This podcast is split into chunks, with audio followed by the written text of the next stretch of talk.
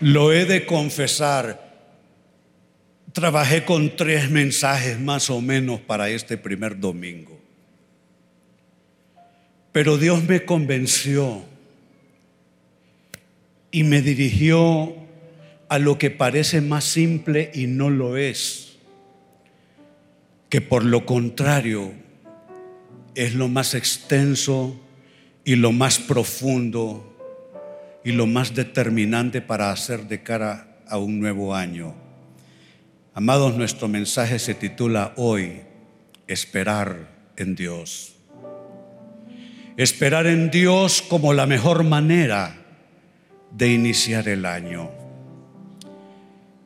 Uno, cuando se planta ante lo desconocido, se planta en función de lo que uno sabe en función de lo que uno conoce. Malo es enfrentar el futuro con especulación, con un no se sabe, tal vez probemos esto, aquello, lo otro. Pero ¿por qué no iniciar el año con lo que ya sabemos, con lo que ya hemos conocido? Que ninguno de los que esperan en Dios queda jamás defraudado, que ninguno de los que esperan en Él se quedan a manos vacías.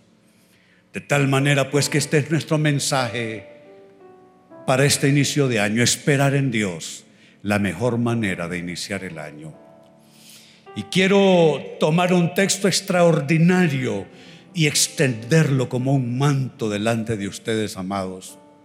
Se trata de la palabra del profeta Jeremías en el libro de lamentaciones y se llama así ese libro porque aparece inmediatamente después del libro de Jeremías y el libro de Jeremías se escribe o se declara en medio de una sociedad absolutamente en caos. Hay gente que fue catapultada por la fuerza a salir terminaron más de 10 mil personas viviendo, digámoslo así, arrimados en la maldad de Babilonia que había llevado lo mejor y más granado de la sociedad en cautiverio. Las voces eran confusas, como confusas son las voces y las opiniones en nuestro, en nuestro tiempo, en nuestro contexto, aquí donde vivimos. Habían profetas que decían una cosa, otros decían otra. Jeremías ayudó a la gente a plantarse en la realidad, con los pies en la tierra, pero la vista puesta en el cielo. Y entonces, en el libro de lamentaciones, que ya el nombre indica con qué tiene que ver, escribe un texto maravilloso, esperanzador, como agua en el desierto, como abrigo en medio de la tormenta. Es Lamentaciones capítulo 3 versos 22 al 26. Dice Jeremías, el fiel amor del Señor nunca se acaba. Hay cosas que se acaban, hermanos. Hay cosas que por más que usted las aprovisione, se le acabarán alguna vez. Pero mire, Él está hablando de una provisión interminable, inagotable. El amor del Señor nunca se acaba. Sus misericordias, lean esa frase de dos palabras para mí. Sus misericordias jamás terminan, jamás terminan ya por lo que he vivido. Y ya estando en una tercera edad que no necesito sacar la, la identidad para demostrárselo, a lo largo de mis días he visto que su misericordia jamás termina. Yo le voy a decir algo, usted está escuchando muchas cosas hoy día que le causan alarma, que le causan temor, que activan sus miedos. Pero yo le tengo una buena noticia. Las misericordias de Dios jamás terminan. Sigue diciendo el verso 23, grande es su fidelidad. Sus misericordias son nuevas cada mañana. Y atención al verso 24. Me digo, qué importante es uno hablarse a sí mismo. Cuando usted no aprende a hablarle a su alma, cuando usted no aprende todavía a hablarle a su espíritu, otras voces se filtrarán hasta usted. Es allí donde tenemos nosotros que, permítanme el término, atajar las voces del desaliento, las voces del temor, las voces de la incertidumbre y hablarnos Qué importante es que usted se levante y no importa que le esté diciendo Renato o no importa que le esté diciendo eh, eh, eh, Melgar o lo que le esté diciendo, cualquiera de los que le están hablando en las noticias y por supuesto mi respeto y mi cariño para ellos, que son periodistas muy respetados y queridos. Pero usted no va a depender de lo que le digan ellos en la mañana. Usted va a depender de lo que usted se diga cada mañana a su espíritu. Me digo, me agrada esa frase, me digo, el Señor es mi herencia, por lo tanto esperaré en Él. Usted tiene que aprender a hablarle a su espíritu. Yo le quiero quitar un resabio a mis pastores al menos. Vamos, no voy tan lejos como decir mis feligreses, pero al menos a mis pastores. Les digo, no enciendan las noticias en la mañana y si lo hacen es porque primero le han hablado a su espíritu con la palabra de Dios. Me digo, el Señor es mi herencia, por lo tanto esperaré en Él. Y sigue diciendo el texto, el Señor es bueno con los que dependen de Él, con aquellos que lo buscan. Por eso es bueno esperar en silencio la salvación que proviene del Señor. Esperar en Él. Ahora la gran pregunta en un orden práctico de la vida, ¿no es cierto? Porque creo que ustedes entienden bien que debemos esperar en Él, que es bueno esperar en Él, no importa lo que esté pasando, no importa lo que veamos, no importa lo que escuchemos. Yo sé que ustedes entienden y me atrevo a decir que están de acuerdo con que hay que esperar en Dios y que de pronto iniciar un año esperando en Dios es lo mejor que podemos hacer. Sin embargo, en el orden práctico de la vida todavía cabe este cuestionamiento, este interrogante. ¿Cómo se hace eso? ¿Cómo se espera en el Señor para el año que comienza? Y es importante responderlo para que no caigamos en un vacío de indefinición en lo que es esperar. Porque esperar no es cruzarse de brazos tampoco. Esperar no es irnos a un rinconcito a comernos las uñas del nerviosismo, a ver cómo las cosas se arreglan. Eso no es esperar en Dios. Entonces de manera práctica necesitamos responder esto. ¿Cómo se espera en el Señor en un año que comienza? Primera respuesta.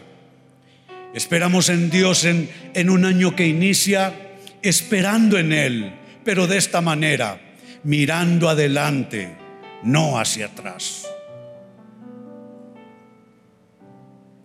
Saben, esta es toda una mala costumbre, ver demasiado hacia atrás.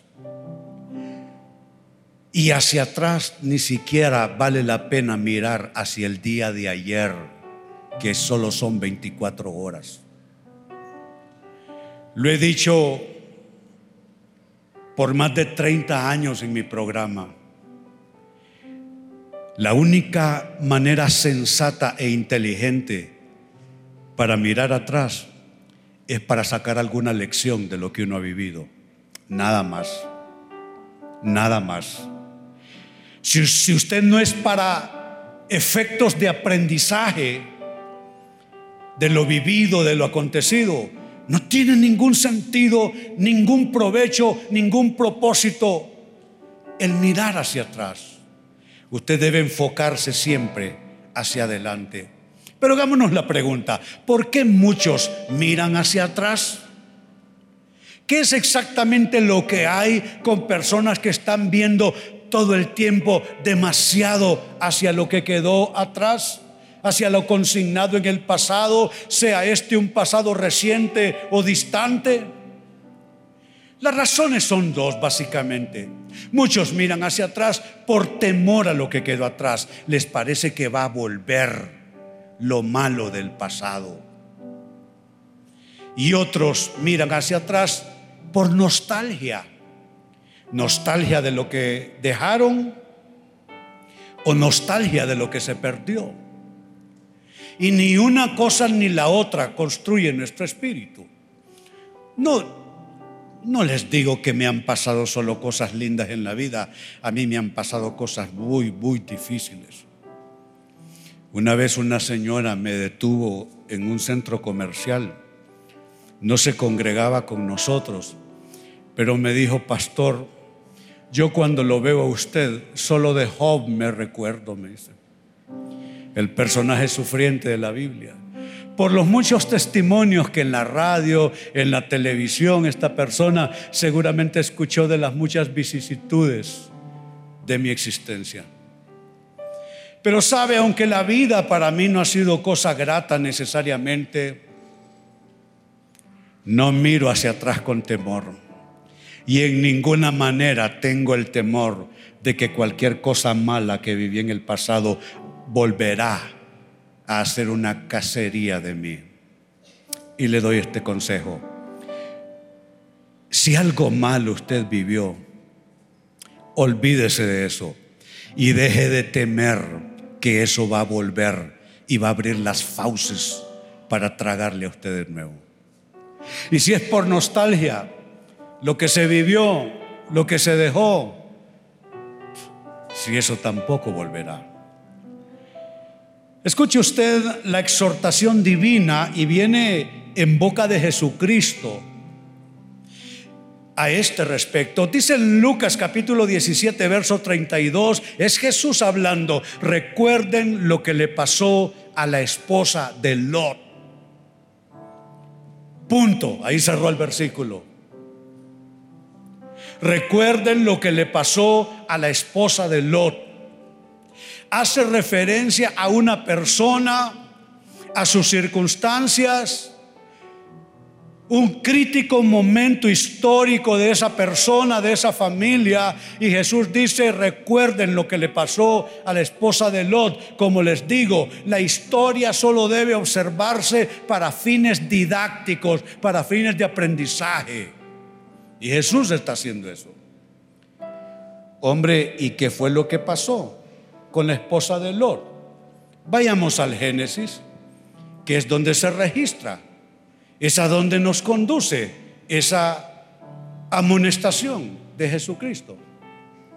Dice Génesis capítulo 19, verso 26, y efectivamente eso es un pero, pero la esposa de Lot miró hacia atrás mientras lo seguía Note, usted puede tener la dirección correcta. Usted puede tener incluso a quien seguir, como ella tuvo a quien seguir. Note que ella no es el líder en ese grupo familiar. Ella es la esposa. Su esposo se llama Lot. El texto indica que ella le seguía. Pero el problema de seguir la ruta correcta, si usted no está convencido, es que no le sirve. Porque usted no puede, usted no puede blindarse con la convicción de otra persona. Usted la única manera que tiene de blindar su espíritu es con su propia convicción. Y la convicción no se presta, no se alquila, no se vende, no se regala, no se hereda. La convicción es algo que se construye en cada corazón. Yo quiero decirle a usted, usted necesita asegurarse de tener construidas suficientes convicciones en su vida. Porque si usted no tiene suficientes convicciones, por más que usted vaya en la ruta correcta, tras el liderazgo correcto, usted va a fracasar. Lo leo de nuevo para ustedes. La esposa de Lot miró hacia atrás mientras lo seguía y quedó convertida en una estatua de sal. Llegaron ángeles a urgir a Lot, vete ya, toma tus hijas, toma tu esposa, vete, si tiene yernos, sácalos contigo. Y Lot, lento como él solo, como que no respondía. Y dice la Biblia que los ángeles a empellones comenzaron a mover a Lot y a su familia. Al otro lado, viendo a Sodoma y Gomorra a distancia, dice el texto bíblico que el patriarca Abraham se levantó muy de mañana ese día y comenzó a ver como humo, como fuego, una cosa a la distancia y entonces comenzó a orar Abraham. Y el texto aclara que Dios había escuchado ya las peticiones de Abraham a favor de estas gentes, que eran los únicos que merecían salir de allí.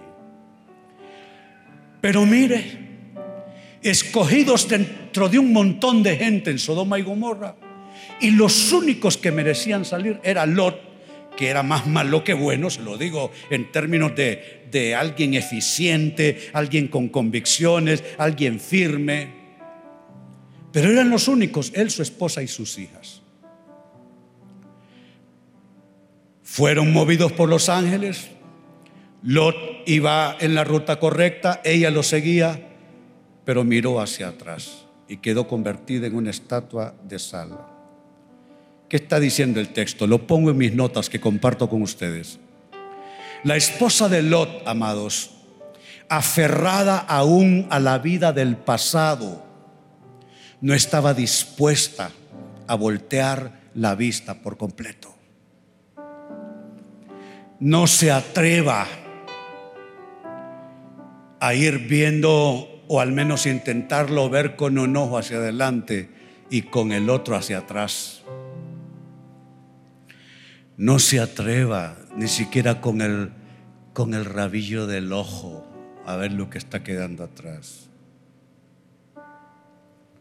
Estaba todavía aferrada. Esa es la razón por la que miraba atrás.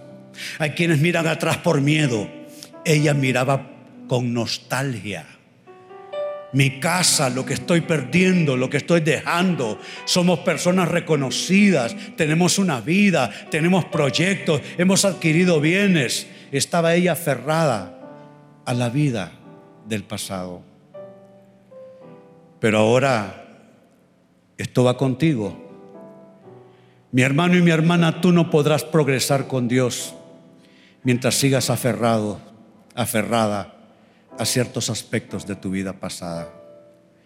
El ser humano es tan complejo, amados, que aún se aferra al dolor. Se aferra al dolor. Fui consejero pastoral certificado por espacio de 40 años más o menos. Y siempre, siempre me causó asombro cómo nosotros los seres humanos nos aferramos al dolor. ¿Cuál es la referencia de la mayoría de las personas? Lo más malo que le pasó, lo más malo que le hicieron, lo peor que vivió. Esas son sus referencias. No lo, no lo bueno que le pasó, no sus mejores bendiciones, no, lo malo tiende a ser la referencia de mucha gente.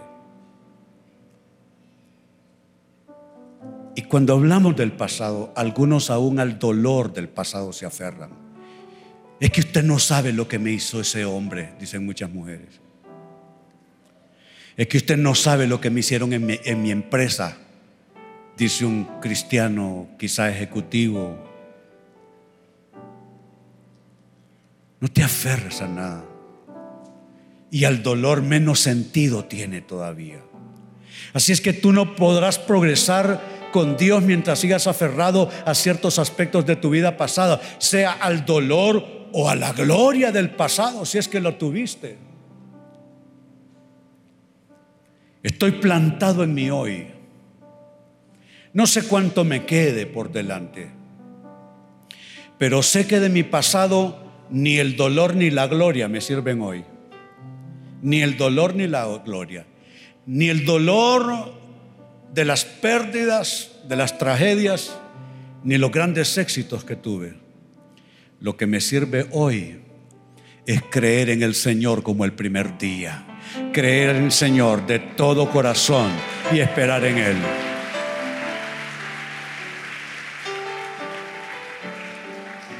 Pues bien, volvamos a las palabras de Jesucristo. Pasemos a Lucas 17, versos 32 y 33. Sigue diciendo Jesús, recuerden lo que le pasó a la esposa de Lot. Y él nos muestra qué es lo que pasa cuando uno mira hacia atrás. Si se aferran a su vida, la perderán. Pero si dejan de aferrarse a su vida, la salvarán. Yo no sé de ustedes, pero yo alguna vez caí en el vacío, hablando de situaciones de la vida, sin ayuda, sin rescate de ningún tipo, nadie, cayendo en el vacío, en situaciones muy, muy, muy alarmantes.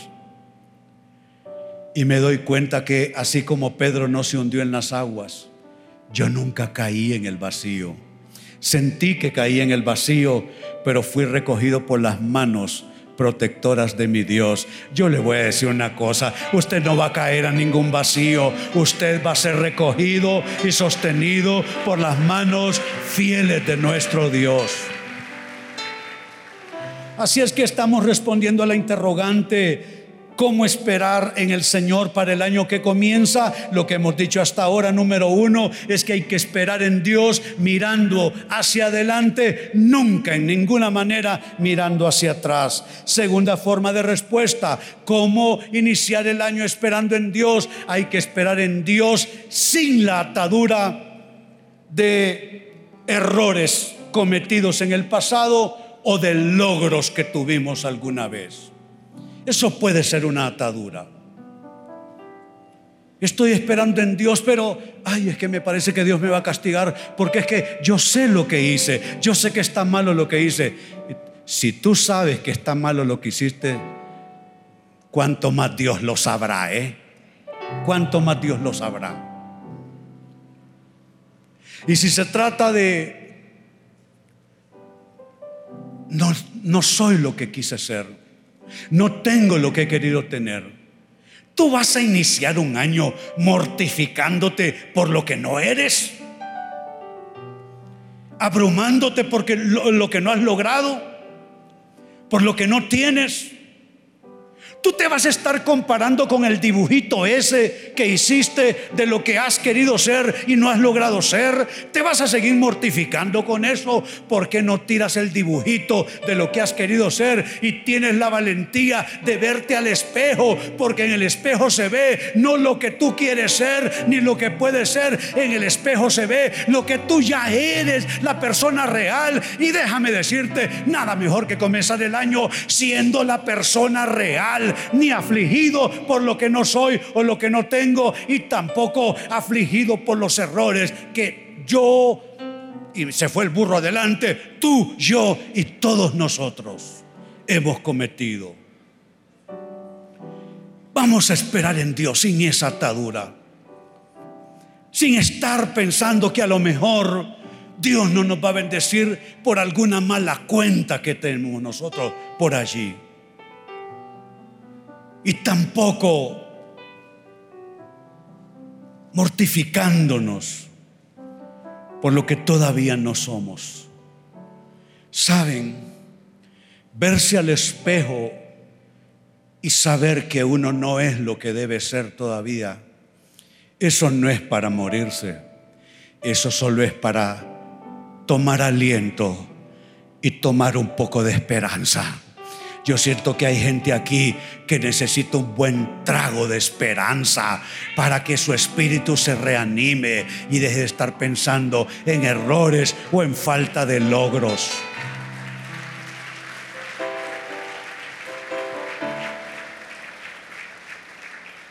Escuchen esto, lo leo de mis notas para ustedes. Todos hemos hecho cosas de las que nos avergonzamos, todos usted y yo, todos, todos hemos hecho cosas de las que nos avergonzamos. No hay nadie que tenga una hoja enteramente limpia. Si, fuese posible alguien con una hoja enteramente limpia e inmaculada, entonces no se necesitaría que Cristo hubiera muerto en la cruz por nosotros. Todos hemos pecado de una manera o de otra. Así es que todos hemos hecho cosas de las que nos avergonzamos y también todos vivimos tensos entre lo que hemos sido y lo que queremos ser. Eso genera tensión. Las cosas que he hecho que no debía hacer, mis resabios, mis malas inclinaciones, mis tendencias, mis proclividades, todo eso. Mire cómo Pablo enfoca esto de manera tan constructiva. En Filipenses capítulo 3, versos 12 al 14, él escribe lo siguiente, y les recuerdo, está preso cuando escribió esto. No está en el arco del triunfo de la vida, no, está preso y está tratando de interpretar por qué está en esas circunstancias, qué es exactamente lo que le ha pasado. Y él escribe, no quiero decir que ya haya logrado estas cosas, ni que ya haya alcanzado la perfección. Se lo dice un hombre en la cárcel. Quizás se lo deba decir esta mañana un hombre y una mujer desempleados. Quizás se lo deba decir esta mañana un hombre y una mujer que tuvieron que pasar por ese traumatismo de vida como es el divorcio. Quizás se lo tenga que decir aquí una persona que ha visto a muchos florecer y avanzar y triunfar en la vida y él sintiéndose cada vez más atrás en la fila. No quiero decir que ya haya logrado estas cosas, ni que ya haya alcanzado la perfección. Pero sigo adelante. ¿Cuál es la frase? Díganlo conmigo. Sigo adelante. Nos levantamos esta mañana, tomamos nuestro cafecito juntos con mi esposa. Ya les he contado, nos retiramos de aquí de Teucigalpa y nos fuimos a vivir a una aldea. Y tenemos que salir temprano porque toma tiempo llegar hasta aquí. Y me dice, ¿cómo te sentís para predicar? ¿Cómo te sentís bien? Sí, le digo, ya conversamos de nuestra intimidad espiritual.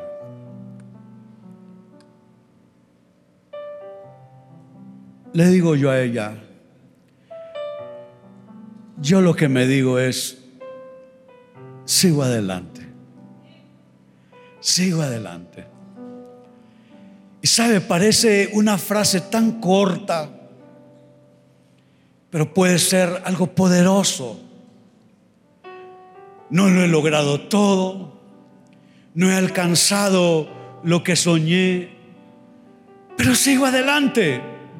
Yo pregunto en esta mañana, ¿dónde están los que siguen adelante? No somos el que va quizá adelante en la carrera. Los que pronostican la carrera quizá no están diciendo, wow, ese va número uno y ese termina número uno la carrera. Quizá estamos en medio de la fila.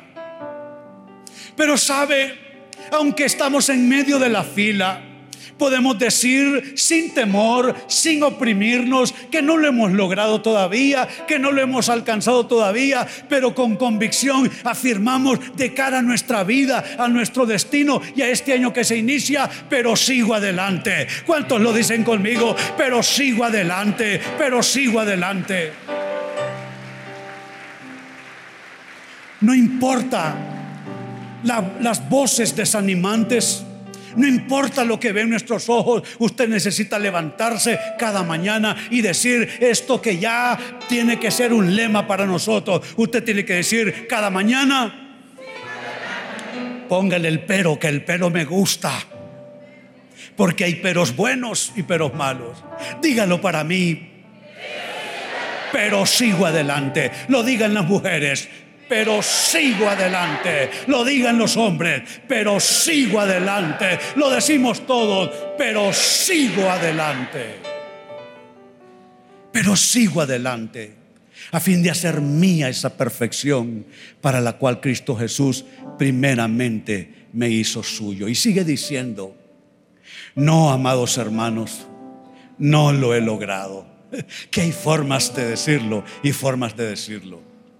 Usted puede decir esto en un espíritu de fracaso y usted puede decir esto en un espíritu de esperanza. No, amados hermanos, no lo he logrado, pero me concentro únicamente en esto. Olvido el pasado y fijo la meta en, lo que tengo por delante. ¿Qué tal si lo leen conmigo? Pero me concentro únicamente en esto. Diga, olvido el pasado y fijo la mirada en lo que tengo por delante. Aleluya, aleluya. Fijo la mirada en lo que tengo por delante. Y el verso 14 concluye diciendo, oh my God, leámoslo juntos avanzo hasta llegar al final de la carrera. Dígalo de nuevo, avanzo hasta llegar al final de la carrera. Ahora dígaselo a alguien, avanzo hasta llegar al final de la carrera. Y sabe, hay que autorizar. Yo la autorizo a ella, a ustedes no los autorizo. ¿eh? Autorizo a mi esposa que me diga, René, avanza hasta llegar al final de la carrera. Siempre alguien debe estar ahí para recordarnos, ¿no es cierto? Entonces, número dos, respondiendo a la pregunta, ¿cómo es que esperamos en Dios de cara al nuevo año? Esperar en Dios sin ataduras a errores pasados y sin ataduras y molestias por falta de logros, porque todavía hay camino por delante. Y quiero cerrar número tres con esto. ¿De qué otra manera esperar en Dios? Actuando en fe por lo que esperas recibir. Esta es la respuesta. Esperar en Dios, actuando en fe por lo que esperas recibir. Lo que tú quieres, lo que tú anhelas, lo que tú sueñas, muévete en fe en pos de eso que esperas más adelante. En la Biblia hay una historia, y será nuestro último texto en esta mañana, que grafica perfectamente esto para nosotros. Es un suceso relatado. Dice Lucas 17, versos 11 al 14. Mientras Jesús seguía camino a Jerusalén, llegó a la frontera entre Galilea y Samaria. Al entrar en una aldea, diez leprosos se quedaron a distancia.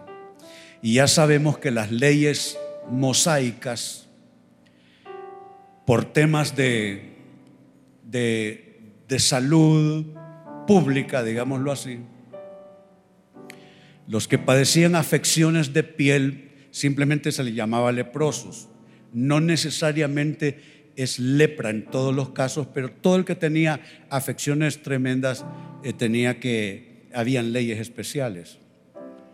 Eh, estos que tenían estas graves afecciones, no habían médicos en ese entonces, Y los sacerdotes eran designados para ser los que verificaran si realmente esa persona estaba enferma y era aquello contagioso, o si esa persona no era contagiosa su enfermedad y esa persona se podía sanar de su situación. Entonces, pero los que estaban ya declarados leprosos, que no podían estar con el resto de la gente, se les obligaba a estar a distancia, incluso usaban campanitas para sonar y la gente supiese que andaba un leproso por allí y estaban obligados a gritar, leproso, leproso, para decirle a la gente que, que se cuidaran pues. Pues esta historia en ese contexto todavía se encuentra. Al entrar en una aldea, diez leprosos se quedaron a distancia cumpliendo lo que había que hacer.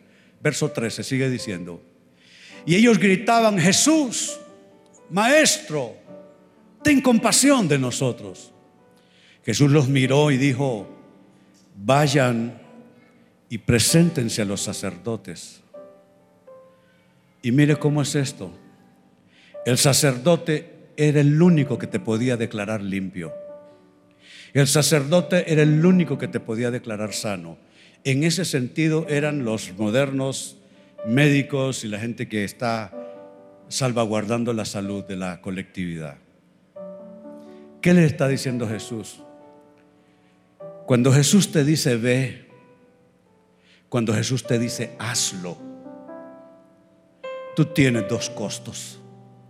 Mirarte, mirar tu limitación, mirar tu, tu, tu fragilidad, mirar tu pero y decir no, porque yo sé que, que me va a ir mal, porque es que yo me conozco y sé que, que es mentira, que si yo lo intento voy a fracasar, pero tú tienes otra opción,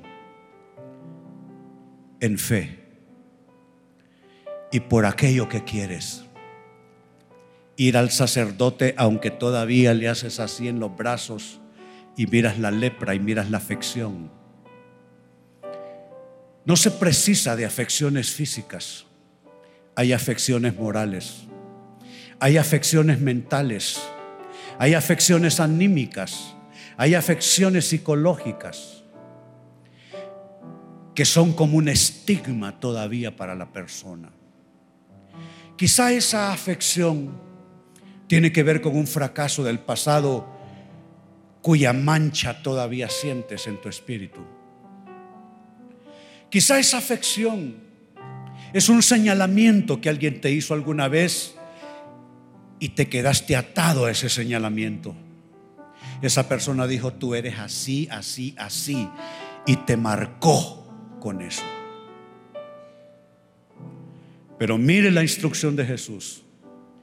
Jesús los miró y dijo, y mire que es más fácil decirte, te sano aquí ahorita, ya, en este instante. Y Jesús tiene la, la capacidad de hacer esto. Pero saben, es que hay milagros instantáneos y hay milagros en proceso. Y la mayoría, amados, de los milagros que yo veo son milagros en proceso. Pero ¿cuál es el problema de la gente? No sabe, no sabe no sabe interactuar con el milagro en proceso. Ahí hay un milagro en proceso. Vayan, es lo primero, vayan. Preséntense a los sacerdotes y noten, mientras ellos iban, quedaron limpios de la lepra. Pero eso no pasó mientras conversaron con Jesús. Eso no pasó cuando ellos dijeron amén a la palabra de Jesús. Eso pasó cuando ellos movieron sus pies y comenzaron a encaminarse.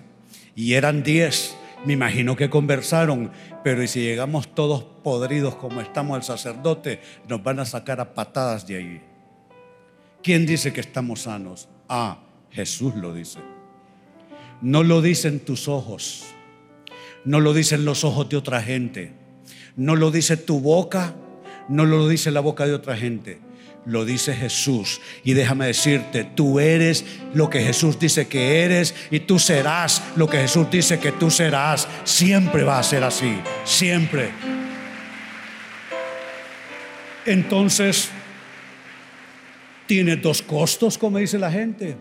Quedarte viendo como has aprendido a verte o moverte hacia lo que Jesús dice tú vas a lograr. Mientras ellos iban, quedaron limpios de la lepra. Tengo dos comentarios y cierro. Jesús ordenó a los diez leprosos que se presentaran ante los sacerdotes antes de que fueran sanados. Y atención, ellos fueron. Ellos, amados, respondieron con fe y Jesús los sanó cuando iban en camino. Y el otro comentario es este y va dirigido para ti. Confías tanto en Dios que obedeces su palabra, aunque no tengas todavía evidencias de que sucederá lo que te dice. Yo todavía no tengo ciertas evidencias en mi peregrinar, en mi destino hacia lo que busco en Dios. No tengo todas las evidencias. Es más, puede ser que tenga evidencias en contra más bien. Y tú, tú no eres diferente. Tú no tienes todas las evidencias todavía de lo que va a suceder contigo, lo bueno que Dios va a hacer contigo. Y puede ser que tú tengas todavía más bien evidencias en contra de lo que Dios va a hacer. Pero si tú sigues andando en tu peregrinar de vida, y aunque no tengas todavía evidencias de que sucederá lo que Dios te dice, si tú continúas, te tengo una buena noticia. En el camino te darás cuenta que Jesús cumplió su palabra, porque Él siempre cumple su palabra. ¿Cuántos quieren en el camino encontrarse con la fidelidad de Dios? Entonces, número tres, dijimos, esperamos en Dios de cara a este nuevo año de esta manera, esperando en Él, actuando en fe por lo que esperamos recibir. Les invito a ponerse en pie, vamos a orar, vamos a bendecir una vez más este año. Gracias Jesús. Mientras viene mi asistencia aquí al altar, mi primera oración para aquella persona que comienza con el pie derecho este año, entregándole su corazón a Cristo. Ya se dijo, no hay que ser perfecto para entregar su vida a Jesús. A Jesús no se le sigue de lejos. A Jesús se le sigue con Él dentro de uno. ¿Cómo recibir a Cristo? Con su boca. Se llama la oración del pecador o la oración de salvación. Dice Jesús, mas a todos los que le recibieron, a los que creen en su nombre, les dio potestad de ser hechos hijos de Dios. No hay otra manera de ser hijo de Dios si no es por la confesión de la boca, reconociendo a Cristo como único medio de salvación, no Jesús y alguien más, no Jesús y algo más, no, Jesús y solo Jesús. Lo confiesas, tu único medio de salvación y el Señor de tu vida. Si esa es tu necesidad y necesitas comenzar bien el año, inclina tu rostro y repite esta oración. Señor Jesús, quiero retomar mi vida en este año en la mejor manera. Y la mejor manera es abrir mi corazón sacarle llave a mi corazón e invitarte a venir, a morar en mí. Hoy mi boca te confiesa como mi único y suficiente Salvador y el Señor de mi vida. Entra en mí, recibo perdón por todos mis pecados hazme una nueva criatura, límpiame y hazme nacer dentro mío otra vez. Amén. Si usted hizo esa oración, me indica con su mano y yo procedo a felicitarle a alguien que haya hecho esta oración conmigo esta mañana. Una mano por aquí, muy bien. A ver, habrá alguien más, habrán otras manos, un caballero por allá, otras manos por allá. Qué bien, bendito sea el Señor. Otras manos por acá, otra más por allá. Muy bien, bendito sea el Señor. ¿Qué tal si le damos aplausos para ellos, para felicitarlos? Aleluya. Gracias, Jesús.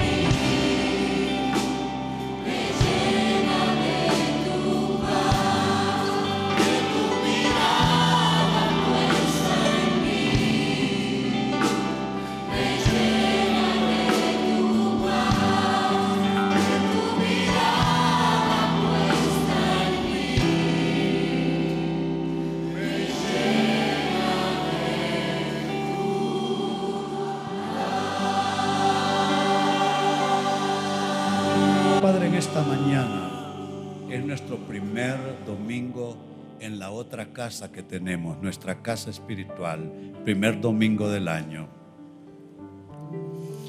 Y desde nuestra casa espiritual y en la autoridad de tu nombre, oh Jesús, Salvador y Señor nuestro, bendecimos el año que se inicia. Habrá muchas cosas que cambiarán en el mundo. Habrán cosas que quizá traerán alarma a la humanidad. Pero nosotros, Señor, en la protección de tu manto, esperamos en ti. Veremos tus promesas cumplidas. Veremos tu bondad. Veremos tu misericordia. Veremos tu fidelidad. Hoy nos atrevemos a decir que no convicción ajena ni con convicción prestada, con convicción propia, esperaré en Dios, esperaré en Dios. Oh Jesús, y tú saldrás a nuestro encuentro con bendiciones de bien. Veo provisión galopante viniendo en cada mes de estos 12 meses del año, viniendo hasta nosotros. Veo lo difícil haciéndose más fácil para aquellos que esperan en Dios. Veo a gente que espera en Dios saliéndole alas como de águilas. Veo a hijas e hijos de Dios remontándose sobre las alturas, volando por sobre las circunstancias, con nuevas fuerzas recibidas del Señor, con una unción especial. Iglesia, levanta tus manos. Yo declaro una unción especial sobre tu persona. Una unción especial que te permita vencer donde otros fracasan. Conquistar donde otros más bien son conquistados. Triunfar donde otros claudican. Te bendigo y declaro sobre ti fuerzas inéditas inéditas porque no provienen de ti, provienen de Dios. Y declaro sobre tu persona una sabiduría fácil, no sabiduría en medio de conflicto en tu mente, en tu corazón, una sabiduría fácil para saber qué hacer, cuándo hacerlo. Déjame decirte, no seguirás llegando tarde a tu vida. No seguirás llegando tarde a tu victoria. No seguirás llegando tarde a tu bendición. Llegarás a tiempo. Óyelo bien, lo implanto en tu espíritu. Llegarás a tiempo. Tu llegada a tu victoria no será tardía. Llegarás en el momento de Dios. Llegarás con la puntualidad del que se mueve en el kairos de Dios. Y este año si tus pies fueron pesados al andar en el año anterior, este año tus pies serán como de siervas. Correrás y no te fatigarás. Te asombrarás de ver no solo la fidelidad de Dios de manera externa en tu persona, pero te asombrarás viendo la fidelidad de Dios operando en tu mente, en tus emociones, en tu corazón, en tu espíritu. Y declaro que tu casa es un campamento de Dios donde Él, Él pondrá su presencia allí y Él pondrá su carpa, estará allí, estará Él contigo y tú con Él. Te declaro amigo de Dios por la fe, amiga de Dios por la fe. Y te declaro no como el mundo lo dice, con una palmadita en el hombro. Te declaro un buen año. Te declaro un año bendecido porque Cristo Jesús y la palabra de Dios están a tu diestra, a tu siniestra. Él va delante de ti y Él va también guardando tus pasos detrás tuyo. Te bendigo en este nuevo año en el nombre del Padre y del Hijo y del Espíritu Santo. Y todos decimos, amén, que así sea. Bendito sea el Señor.